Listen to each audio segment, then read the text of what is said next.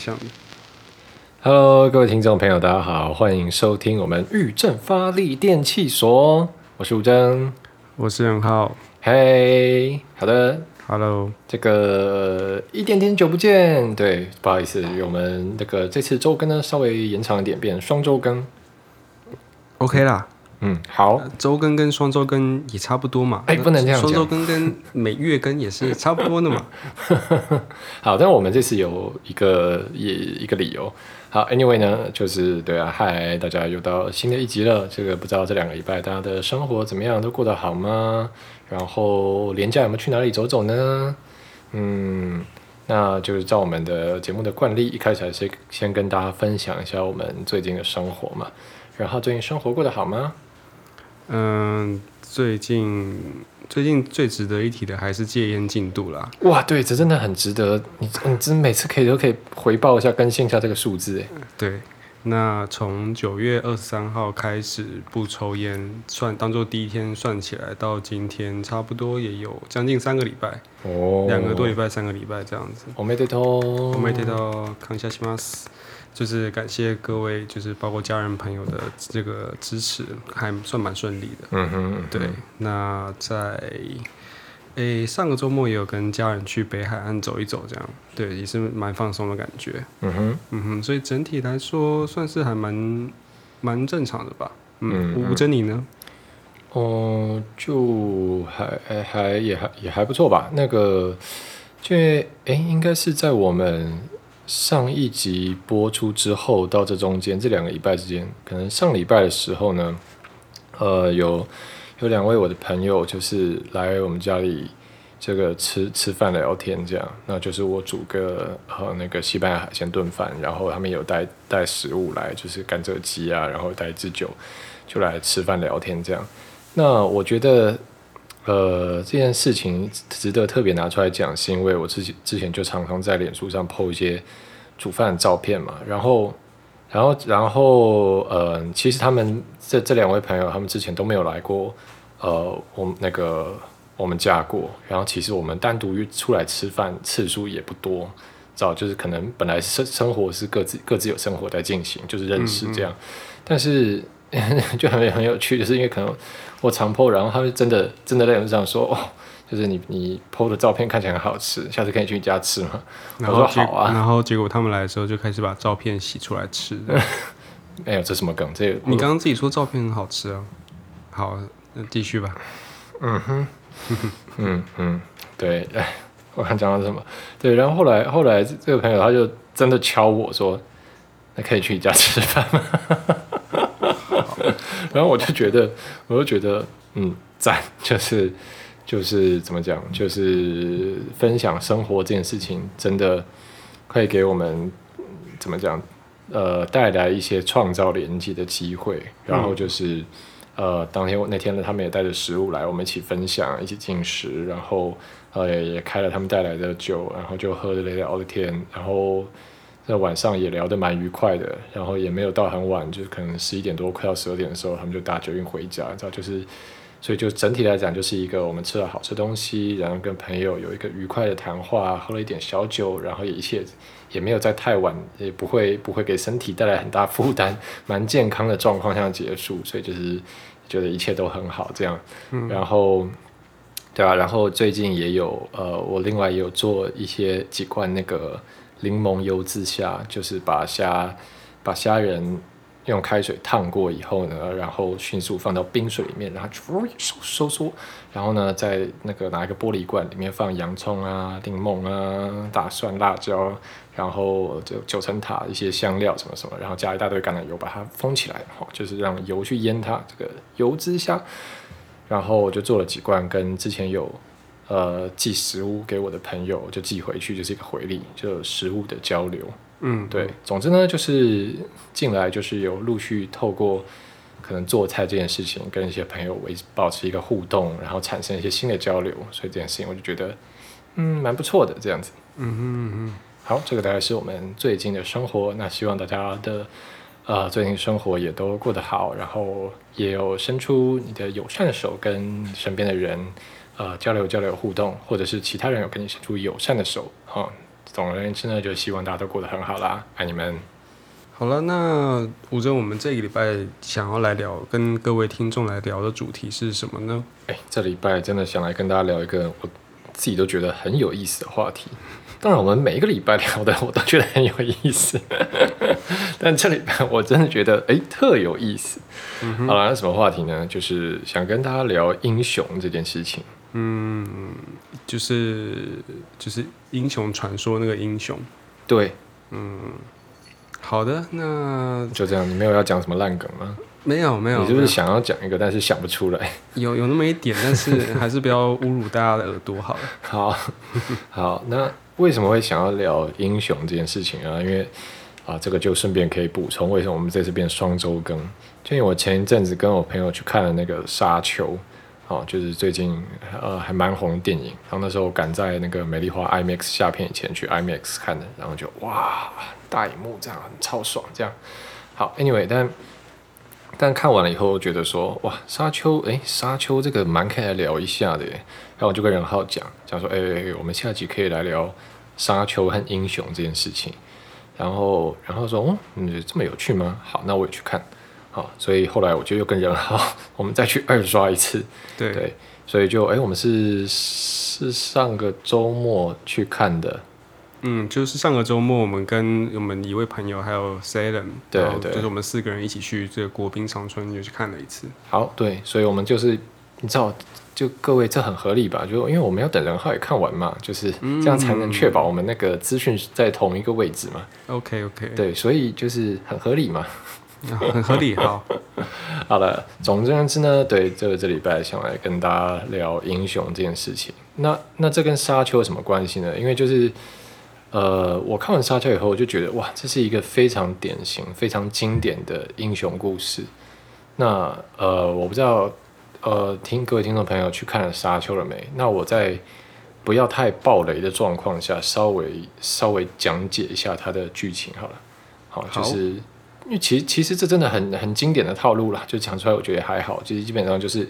主角他是就是生在一个贵族的家庭嘛，因为沙丘世界就有点像《冰与火之歌》，有很多大家族要对抗。那主角这边就是正义家族，好，那当然他们也有对手，也有邪恶家族这样。那总而言之呢，主角的正义家族就是遇到了一些感阴谋诡计、背叛啊，怎样怎样，所以他们就家族就被抄家了，然后主角就开始流亡，然后就要踏上他一个他的呃复仇之旅跟冒险旅程。对，然后就其实基本上就是一个非常经典的故事情节，就是其实就像所谓的这个《基督山恩仇记》啊，《王子复仇记》一样，其实就是这个路线。那为什么会特别想要把它拿出来讲呢？是因为我觉得它实在是非常扣合到所谓今天我们想要跟大家聊的呃英雄的故事这件事情上面，所谓的英雄旅程。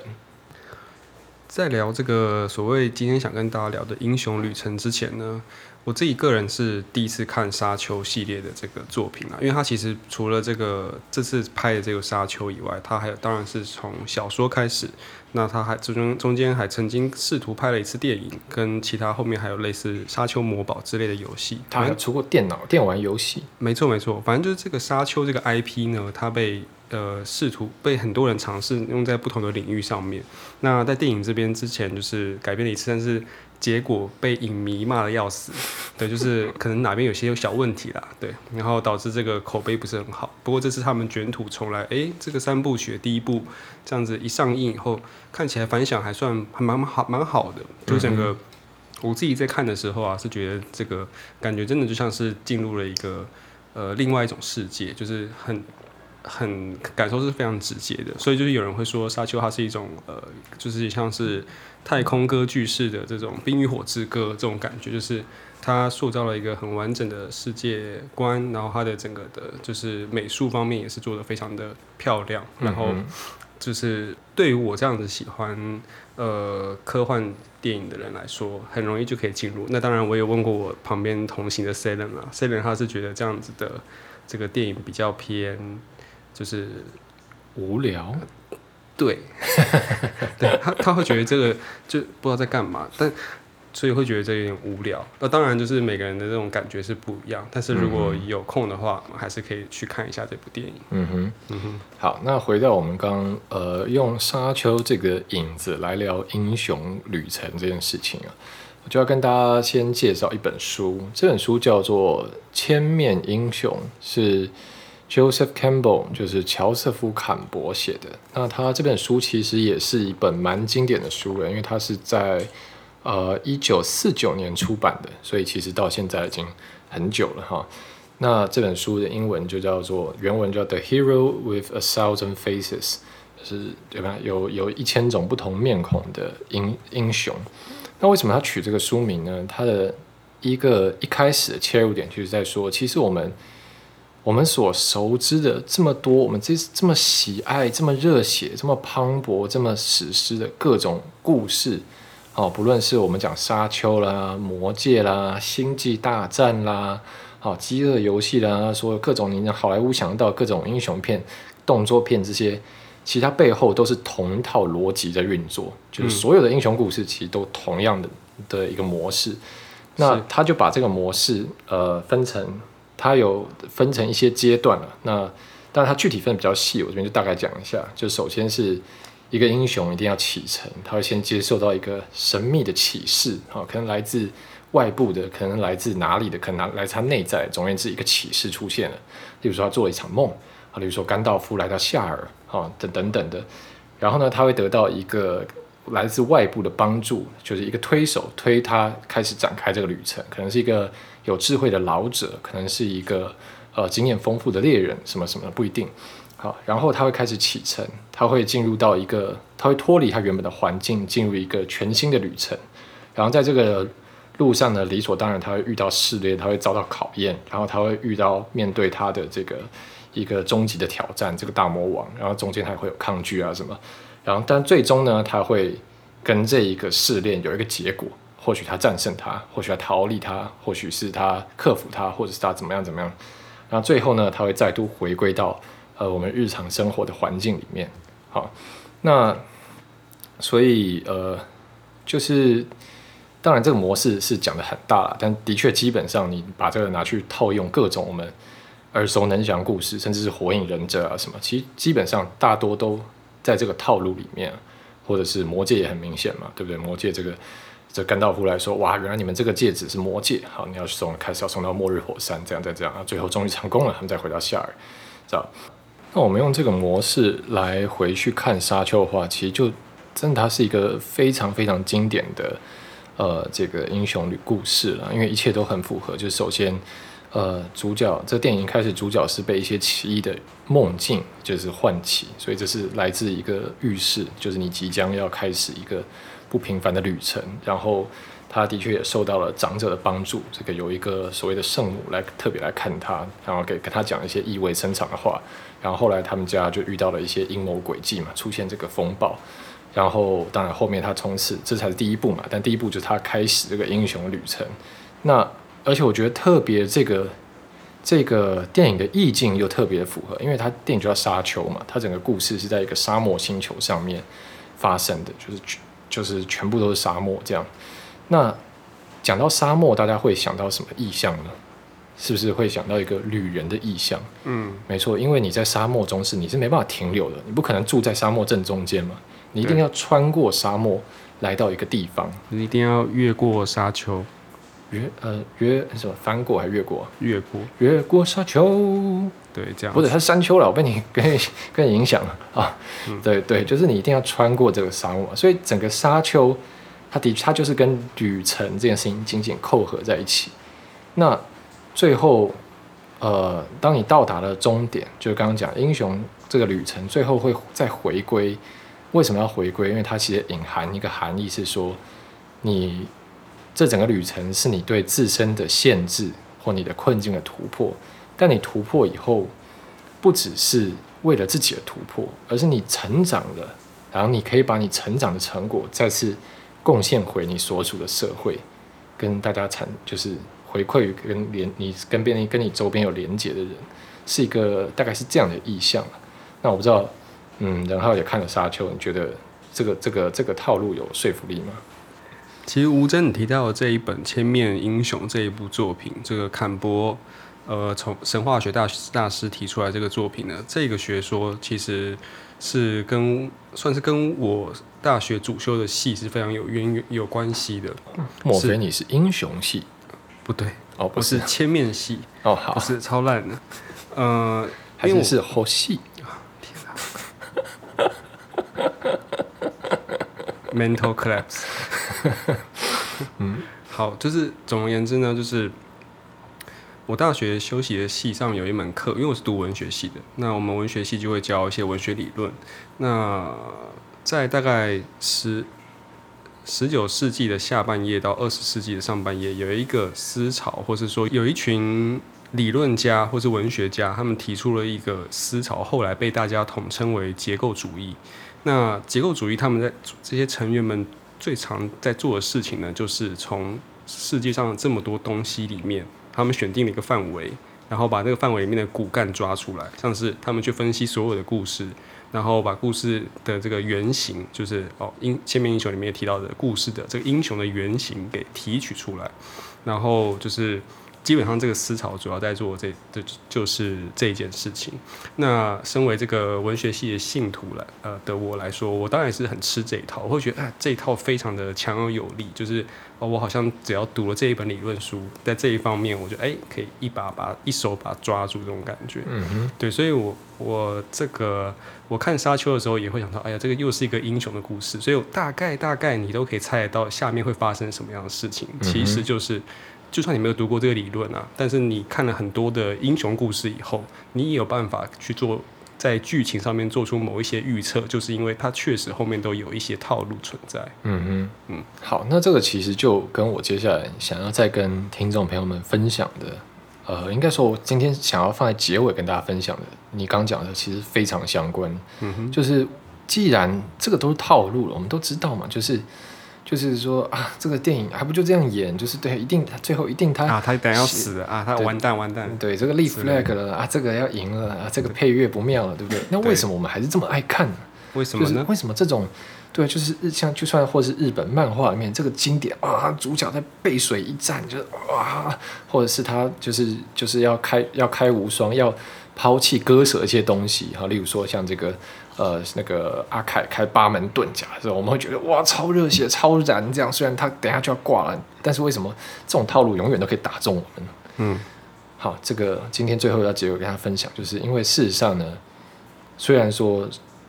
这个成千上万个英雄故事背后都是同一个原型，但那也我们可以反过来讲，就是同一个英雄故事，它有无数个不同的化身，嗯所以其实最终呢，我们每个人都在期待一个这样子属于我们自己的英雄故事。是好，那但是这个是我今天最后要分享的，我们先不要跳太快到这边，我们已经跳到最后了，来先卖个关子。好，哎，各位有没有人要买关子啊？在河之洲。哦，算了，我已经不知道怎么接下去。好，我是想先跟大家分享，对，就是既然哈，就是呃这么多的英雄故事，它背后都同一个 model，那如果我们把眼光拉长一点，就是不只是当代的英雄故事，更之前的呢，历史上出现过这些英雄故事呢，其实也是一样。那人类最早期的英雄故事是什么？其实就是神话。好、就是各种各式各样这个神话的啊，英雄的故事啊，海克力斯啊，什么各种斯啊，就是希腊很多英雄后面都一个斯的，然后还有一些神明们的故事。然后这其实也是这本书里面，因为刚刚任浩提到说，我们的坎伯兄啊，他是这个神话学大师，所以这其实也是这本书里面很注重的一个面向，就是他剖析了这些。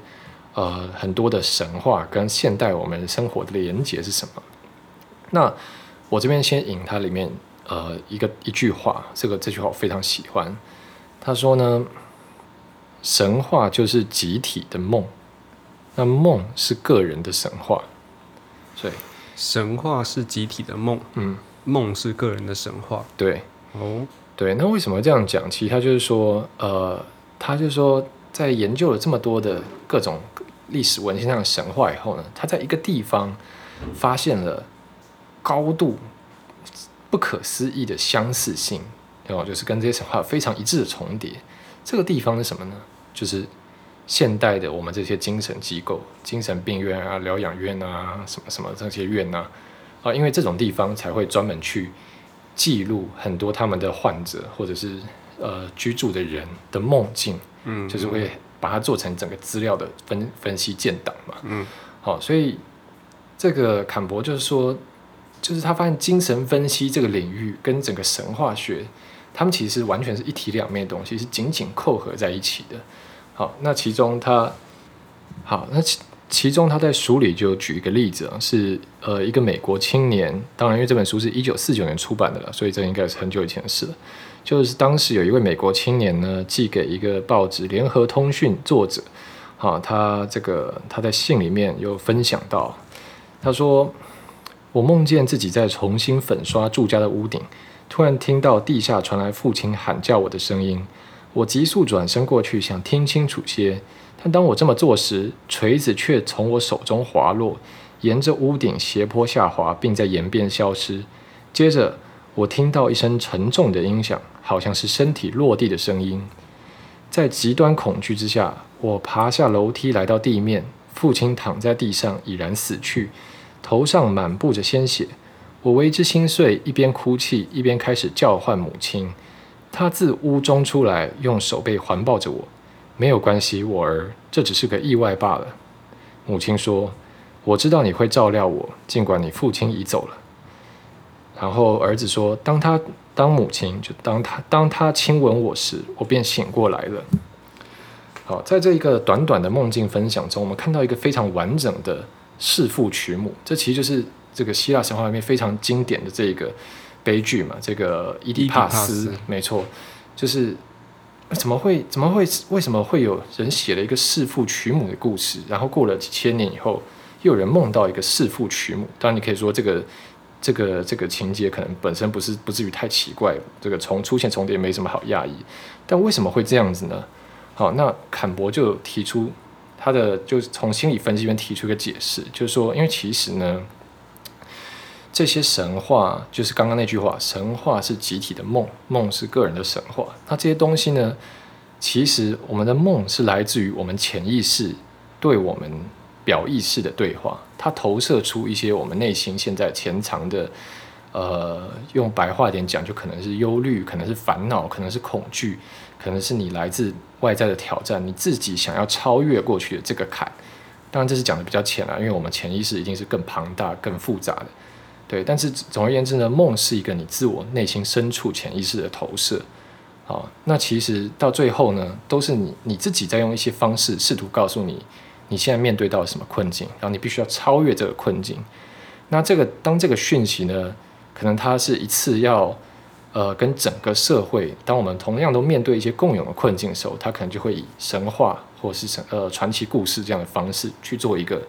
散播。那以刚刚这个弑父娶母的这个案例来讲呢，在精神分析里面就会把这个事情解析为是说，呃，因为婴儿跟母亲就是你人生早期的状态，婴儿跟母亲是一个很完美的、很完美的联动嘛。那所以母亲这时候代表着就是美好啊、生命力啊等等，外庇护等等。然后通常这个时候你在长到一个年纪的时候，父亲会出现，会开始介入，可能会规训你，可能会呃带你去上学，或者是怎么样怎么样怎么样。就通常是父亲是后于母亲出现，所以父亲会象征着一个社会力、社会的规训这样的一个力量。所以当这个这一位青年在当时，他在坎博看来呢，他事实上。他是面对到了，包括说他的家庭不顺，他的在社会相处不顺，然后他希望潜逃回这种婴儿与母亲的这种呃很甜蜜、很美满、很自主的状态里面，是反射出一个这样的一个呃呃背后的一个潜藏了很多讯息。当然，因为我本身不是的这个念心理智商或心理系的，所以我只能大概把这个意思转达一下。好，但是。大概这个书的概念是这样，那里面也有讲一句很有趣的话，他说：“事实上，嗯，我们现在当代的这些心理分析师啊，这精神科医师，他们就是最接近古时候这些萨满、祭司、长老他们在社会中扮演的一个角色和位置，就是引领你，给你的精神一些暗示，啊，告诉你接下来要怎么做，啊，为你的人生提出开示这样的一个所谓 guru 哈精神导师这样的角色。所以在书里面也有提到，我觉得另外一个很有趣点就是说，他有讲到说，其实我们现在觉得很迷信的一些这种这个宗教信仰啊，或者是说仪式啊，可能以前那种成年礼、歌礼什么什么，它其实背后都扮演一个暗示，给你自己去施加一个催眠或一个暗示的一种这样的意义。那我们现在社会少了很多这些东西，所以其实我们的精神上是。比过去要来的脆弱很多的，所以我们现在人会多了很多的精神疾病，因为以前会透过各式各样的仪式性，不管宗教的或社会的，来去创造一些你要去必须要经历的历练，哦，来给予你可能需要去面对未来挑战跟困难的一些精神上，先帮你做好一些打预防针跟支柱。例如说，很多民族他们在不同社会下面的成年礼，可能都是把你丢到一个很偏远、很隔绝的状态，你要在一个很艰困的地方。好，自己度过一个考验，例如说，把你赶到山上去，你就要上山上待满三天才能下来。这种，它其实就是先把你从原本的一个舒适的舒适圈彻底抽离，让你面对孤独跟考验什么什么。那你当你回来的时候，你已经是一个新的状态，你准备好承担社会给你的责任。好，这样的一个概念。好，所以呃，刚刚讲的稍微有点多内容，因为这本书内容很丰富。好，那大家如果对这个理论跟更多的呃这个。呃，神神话这方面整理有兴趣，还是推荐可以买这本书了，就是乔瑟夫坎伯写的《千面英雄》。好，那好，今天其实讲了这么多，想要一个提出来一个点，跟大家一起分享，我们一起我觉得可以来咀嚼的，其实就是因为包括我自己，我也非常喜欢这些英雄故事，然后从小是看这些日本漫画长大的。那我觉得为什么我们会这么热爱这一些英雄的套路，永远都看不腻？其实最终是因为我们每个人都希望成为我们自己生命中的那个英雄，就好像刚刚讲到说神话梦，其实都是最后都是我们自己给自己的暗示。这样，我们自己也希望我们可以成为那一个呃，去去面对到挑战，去开启一个独一无二属于我们自己旅程，去超越它，去克服它，然后达到一个更升级的我。我们也希望去经历这样一个旅程，成为那个自己的英雄。所以，我们。其实很乐于不断的去给自己这样的刺激，然后给自己接受这样的暗示，希望从中里面去得到能量，对所以我觉得，就最后还是，其实问题就还是回到我们怎么样每个人可以成为自己的英雄这件事情。然后你觉得呢？其实今天讲这个呃关于英雄的这些这些谈话呢，是有点有点。牵涉非常非常多领域啦，除了文学、神话学以外，这个举凡电影、小说、卡通、漫画，其实都被包在里面。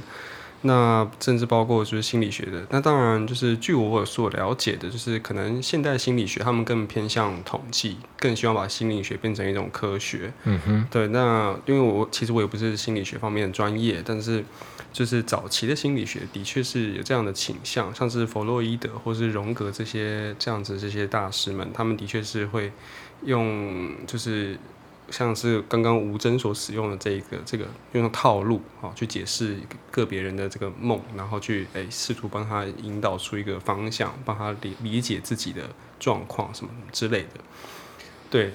那其实老实说，吴真你最后面讲的那那一番话，让我想到这个尼采不知道在哪一篇哪一本书里面，然后有讲过一句话，那刚好这一句话也也有被一些影视作品给拿出来讲，所以可能算是比较多人知道的。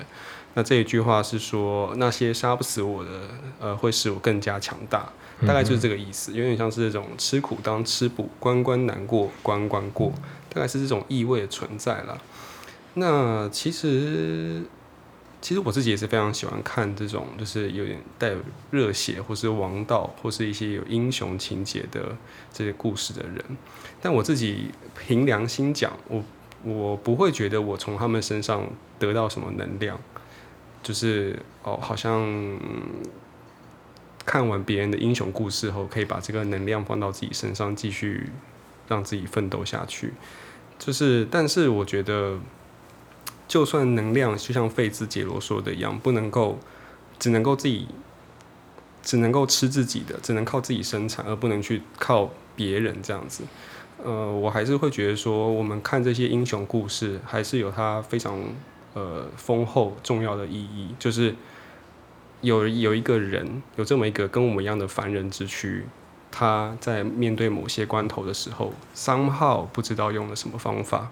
他发挥出了我做不到的事情，平常人做不到的事情，然后把那个难关给攻克了。就是这一个这一件事情，不管怎么样，都会让我非常感动。不论是看到一些在日常生活中那些无名的英雄，就是像防疫的英雄啊，或者是在海关们就是挡非洲猪瘟的英雄，或是一些登山家，就是看到他们的故事，我都会莫名的，有时候可能只是一篇新闻，那那个新闻还很多错字，但是你看了后还是觉得啊，真的非常感动，感谢有他们的存在。嗯哼，他们过着我无法想象的生活。但是他们为我做了很多。如果把这个问题，或是说如果去问他们说：“哎，你们这样真的很辛苦哎。”他们可能还会觉得说：“没有啊，这就是我的日常。”嗯嗯，对，就是我也希望自己可以在日常里面就当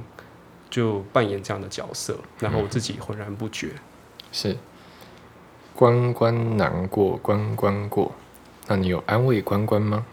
没有，我我刚刚不太熟。谁啊？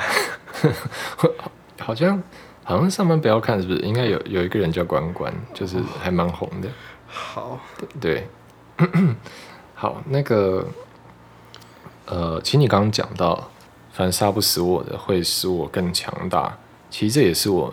诶今天最后想要呃跟各位听众朋友分享的。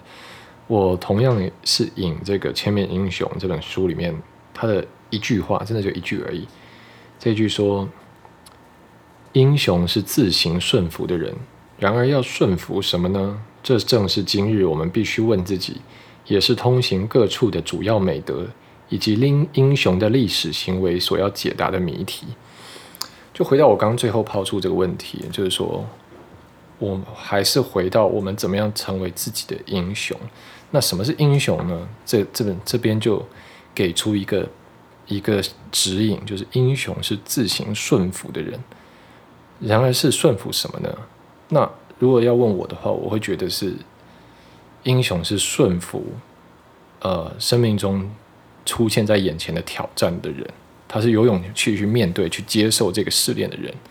因为英雄不一定一定要接受这个挑战，他可以走别条路，他可以转身逃开，或可以怎样。但英雄就是去面对这件事情，他最后才成为了英雄。所以最后扣回到《沙丘》这部电影。好，这边再最后爆一下小雷，因为我最近在看《沙丘》的呃小原著小说。好，那呃原著小说里面呢，我们的主角其实他是有某种预知未来的能力的。好，就是但是有局限。他说里面说小说说，就像他觉醒以后呢，就有点像视力一样。你有时候白天天气好，然后没有障碍物，你看得远；那有时候晚上就看只能看近地方。然后有时候你在山谷里，就只能看到眼前。一个单一的方向，你在平原可以看很开阔，所以它虽然能预知未来，但是这个是会随环境跟时间变动，它不是 always 全知全能。但是这个这个主角就是呃，就是因为这个这个这个书小说里面不时会穿插未来的人给他写的传记，就穿插一点点哦，就说他未来成为了摩阿迪巴，就是摩阿迪巴就是那个沙丘这个星球上佛曼人用他们的语言，就是说指引道路的人。哦，就他未来成为一个伟人了啦。然后别人写下他的时候，就 quote 他的写的，他的讲过的话，就是说摩阿迪巴虽然他能够看见未来，但是他绝对不会选这个他看到的平坦康庄的道路，因为摩阿迪巴说，这这往往只是通往阻塞。好，就是说他一定会选一条比较难走的路，在这个沙丘这个小说里也是一样。所以，对啊，回到这个刚跟大家分享，英雄是自行顺服的人，我觉得。这就是一个我们可以拿来给自己做激励的地方，就是不知道各位听众朋友，可能呃，大家如果听过我们前面这个这个节目《预战发力电力所》最一开几集，我们有分享过康德。那对康德来说，真正自由呢，不是你可以做什么，而不是你今天想想吃想吃炸鸡就吃炸鸡，想开跑车开跑车，哇，好自由！不是对康德来说，真正自由是你有办法不做什么就不做什么，不做的自由。